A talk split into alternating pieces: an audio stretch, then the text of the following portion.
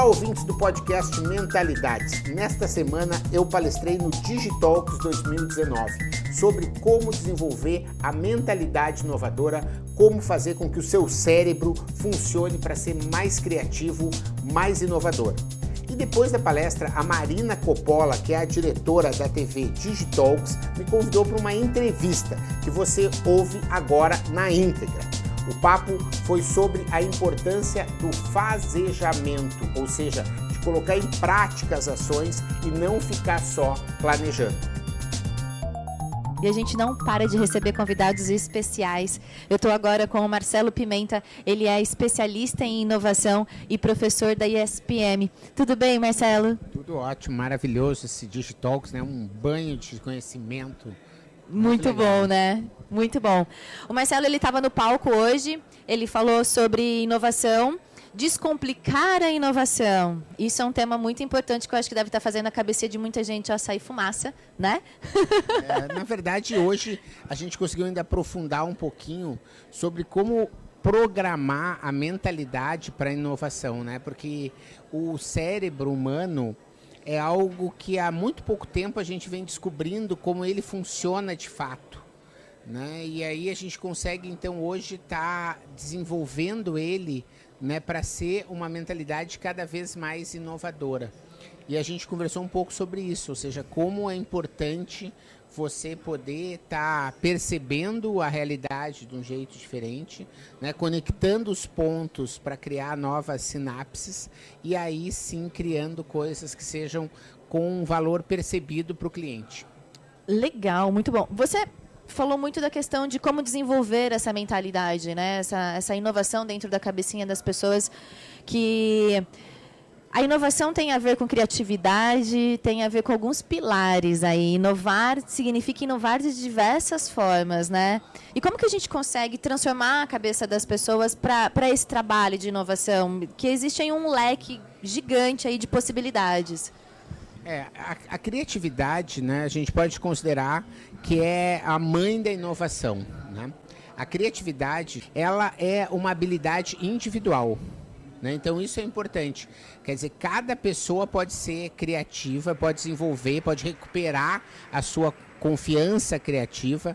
Né? A gente sabe aí que tem um cara, aquele Maslow, que fez aquela pirâmide das Perfeito. necessidades, né? que é bem conhecido por isso. Mas ele também é bem conhecido por outra, outra frase que é o seguinte: o homem criativo não é aquele a qual se acrescentou algo, mas do qual não se retirou nada. Né? Então, o homem criativo não é aquele a qual se acrescentou algo, mas não se retirou nada. Então, a pessoa nasce criativa e, ao longo do tempo, ela vai perdendo aquilo que a gente chama de confiança criativa. E a gente trabalha hoje, sabe, como recuperar essa confiança criativa. E por que, que isso é importante para a gente chegar na inovação? Porque a criatividade, então, é algo próprio de cada um. O, porém, a inovação, ela não é nunca individual. Ela é sempre coletiva. Né? Quer dizer, então, por exemplo, fazer aqui, olha que legal, isso aqui é bem inovador. Pallet que virou cadeira, né? Olha quantas pessoas estiveram envolvidas nisso aqui. Desde o cara que pensou o pallet pela primeira vez, depois o cara que cortou lá a madeira, que fez as chapas, que montou o pallet, depois o cara que comprou o pallet, o cara que cortou e que montou esse aqui, depois o cara que transportou para cá, daí o cara que botou essa almofadinha. Quer dizer, tu tem um processo coletivo para que essa inovação vire de fato. Perfeito. Que começou com a mentalidade de uma ou de mais pessoas que foram criativas ao longo do processo. Então hoje a gente trabalha um pouco no sentido de como desenvolver por um lado, a habilidade individual de desenvolver a, a, criatividade e a competência de orquestrar que as pessoas façam inovação. Uau! Tá saindo fumaça da sua cabecinha, Elcio? Tá. Passa a ponta aí para mim. Professor, eu fiquei aqui, desde que a gente começou a conversar aqui off record, eu fiquei imaginando, eu preciso, eu sou binário. Me dá um exemplo, dá para os nossos internautas um exemplo prático de como é que a gente destrava a cabeça de uma pessoa para a inovação. Eu entendi que a inovação é um processo coletivo, mas sempre tem uma fagulha. sempre Você tem quer um que eu processo. fale destrava para inovação ou para criatividade? Talvez uma coisa leve a outra. É, é, é- é que é assim, então vamos, vamos por partes. Para inovação, primeiro só. Desculpe, para criatividade, porque é individual, né? Para criatividade, você deve conseguir se permitir fazer coisas diferentes. Então, você ouvir uma música que você normalmente não ouviria, ver uma série na Netflix que você não veria, é, sentar num lugar no ônibus ou na sala de aula que você não veria, é, comprar uma revista de um tema que você não veria. Ir para lugares novos que você não Isso, foi. É, olhar pontos de vista novos que você não está vendo. Quer dizer, é- essa é a história da, da criatividade. Você, individualmente. Constrói o mindset da pessoa? Isso, na verdade, é, é, ativa algumas áreas de você normalmente não estão sendo ativadas. Né? Então, porque hoje o que se sabe sobre o funcionamento do cérebro é que as, a- as áreas vão sendo ativadas de uma forma. ah, por exemplo, quer ver uma história? Onde é que você estava no dia 11 de setembro? No dia que caíram as Torres Gêmeas? Tava, em- tava numa agência, eu lembro. Legal. E agora, onde você estava na segunda passada ao meio-dia? Cri, cri, cri. né? Por quê? Porque a, a lembrança ela tem a ver com a emoção, certo? Aquele fato lá do 11 de setembro te marcou de um jeito que você nunca mais vai esquecer. Certo? Então, são coisas como essa que você tem que começar a perceber que são conhecidas de como o cérebro funciona. Faz muito sentido, eu tinha acabado de voltar. E eu achei que eu tinha perdido amigos lá, foi. Não, é, foi- não, é, tudo foi- bem, mas foi é, tudo é, ligado à emoção mesmo. várias questões, né? Normalmente todo mundo lembra disso, né? É, então, por quê? Porque ele é um, é, um, é um fenômeno com muita emoção e faz com que isso aconteça. Essa é uma das formas. A outra forma de você gerar memória é através da repetição. Entende? Então, por exemplo, a tabuadas. Talvez você lembre como é, é o 7 vezes 8, né? Por quê? Porque você repetiu isso tantas vezes. Então, o cérebro, ele registra das duas coisas.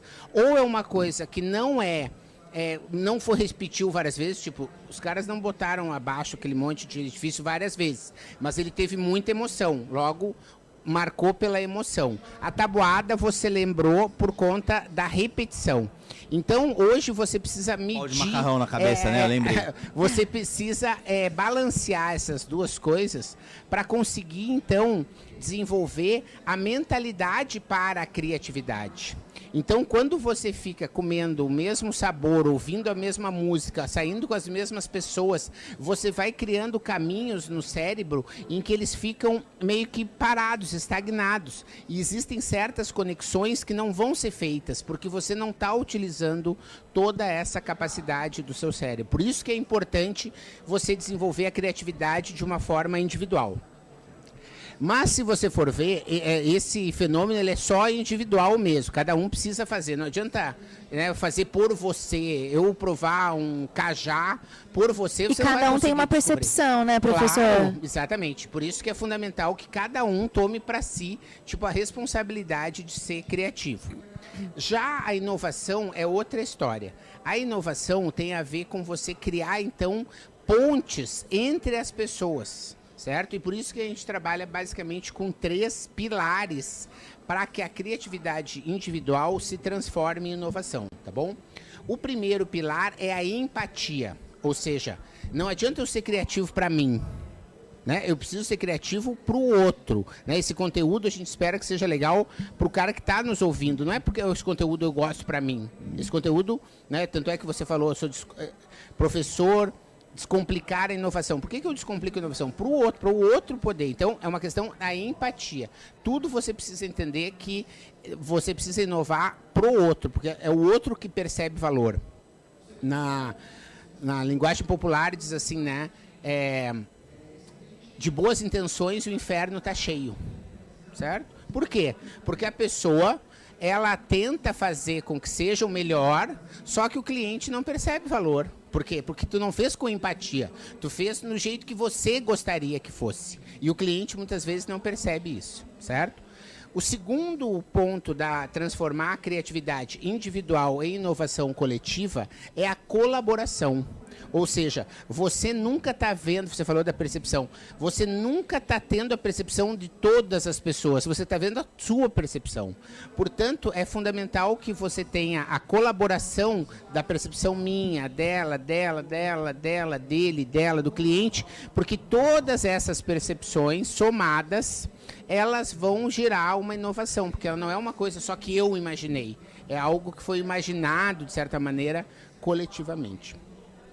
E o terceiro pilar da inovação é a experimentação, certo? Porque não adianta você ficar imaginando, ah, vai ser maravilhoso fazer uma cadeira de pallet, não sei o quê, para levar lá para o digital, que vai custar um, talvez um pouco menos, porque vai reaproveitar material, etc.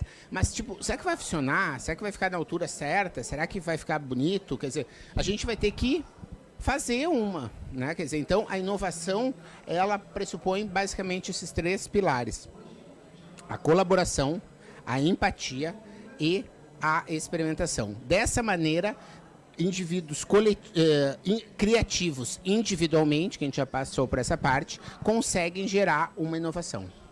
Muito bom, muito bom. Meu Deus, meu Deus. E como que a gente consegue dentro de um processo empresarial quero começar a inovar na minha empresa. É... Posso contratar o Marcelo, né? Mas não, vamos levar para o dia a dia, Marcelo. Quero inovar na minha empresa, quero começar a fazer um trabalho de inovação, um processo de cultura dentro da empresa para explorar a inovação com os meus colaboradores. Começo por onde? Começo com workshops, começo com treinamentos. Qual é o caminho que eu devo seguir nesse processo todo?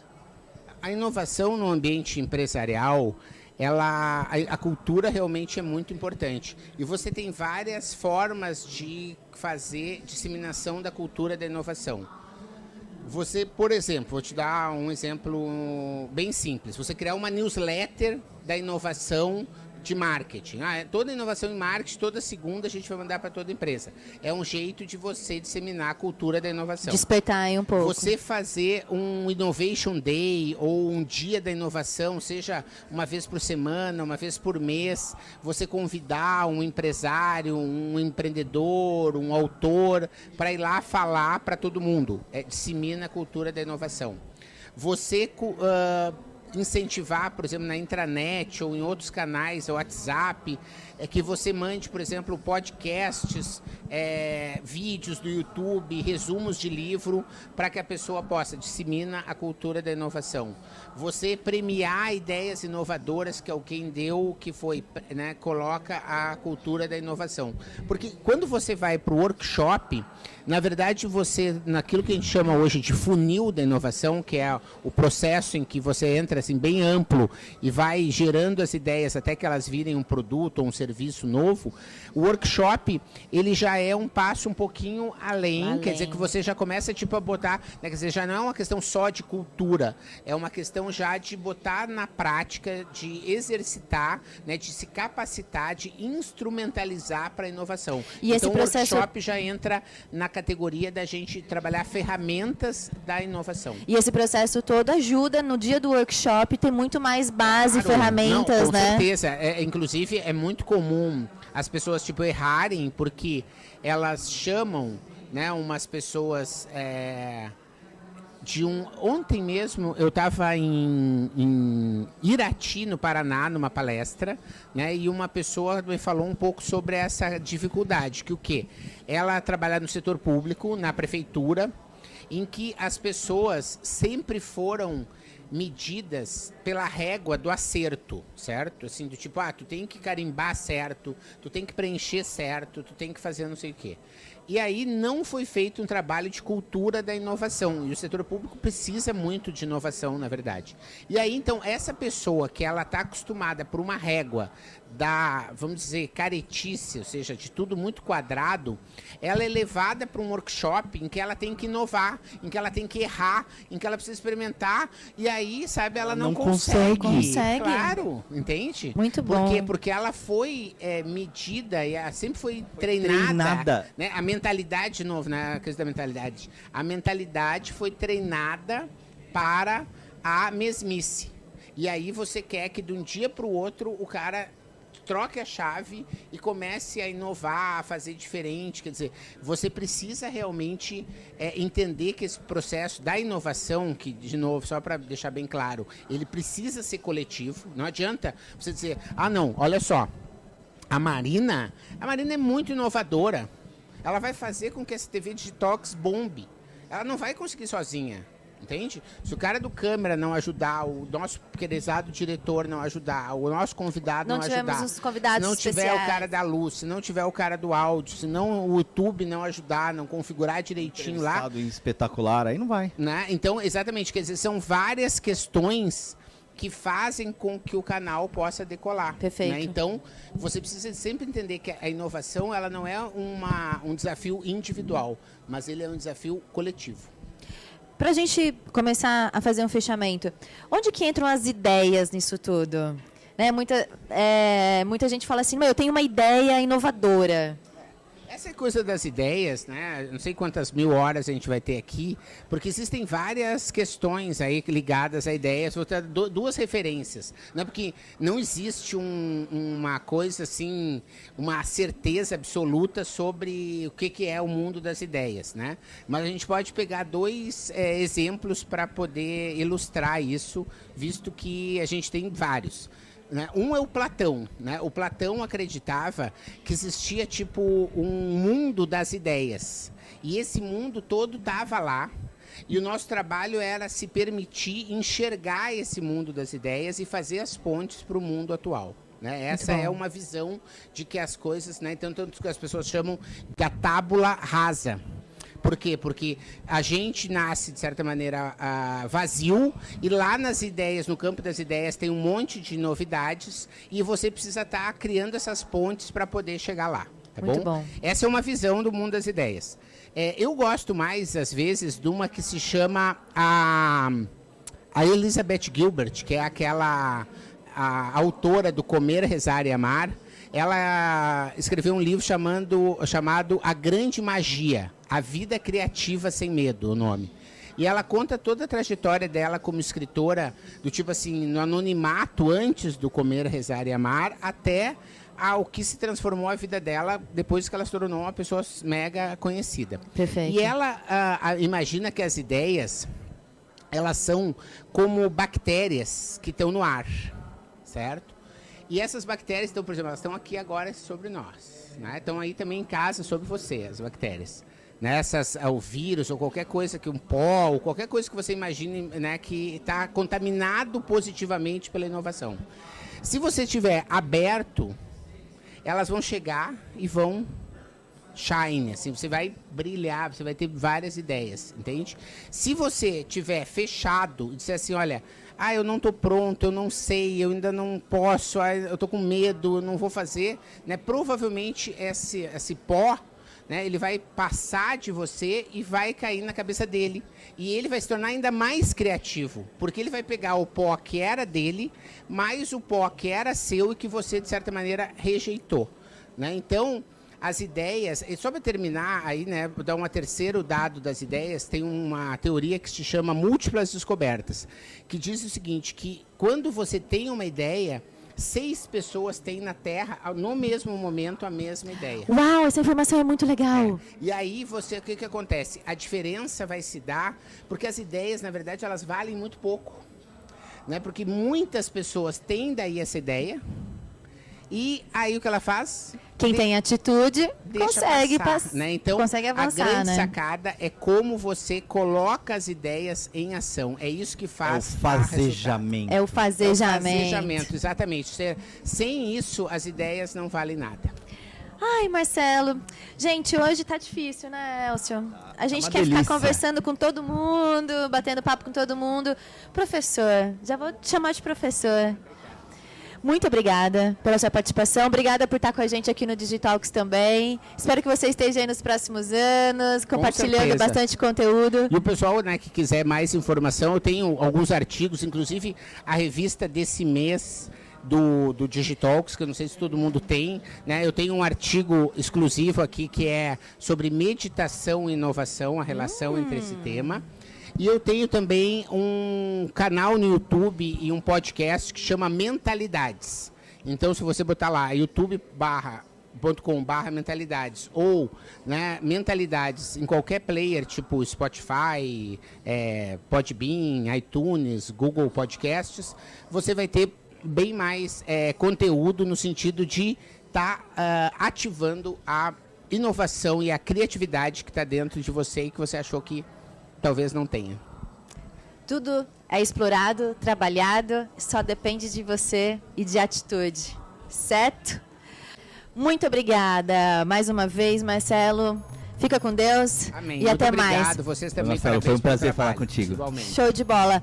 Obrigado você que ouviu o podcast Mentalidades. Para não perder nenhuma atualização, se inscreva no Spotify ou no iTunes ou ainda no Podbean. Para entrar em contato para consultorias, palestras e cursos, www.menta90.com.br, onde você encontra também vídeos e textos com outros conteúdos. Se preferir, mande um e-mail falecom@menta90.com.br. Até a próxima.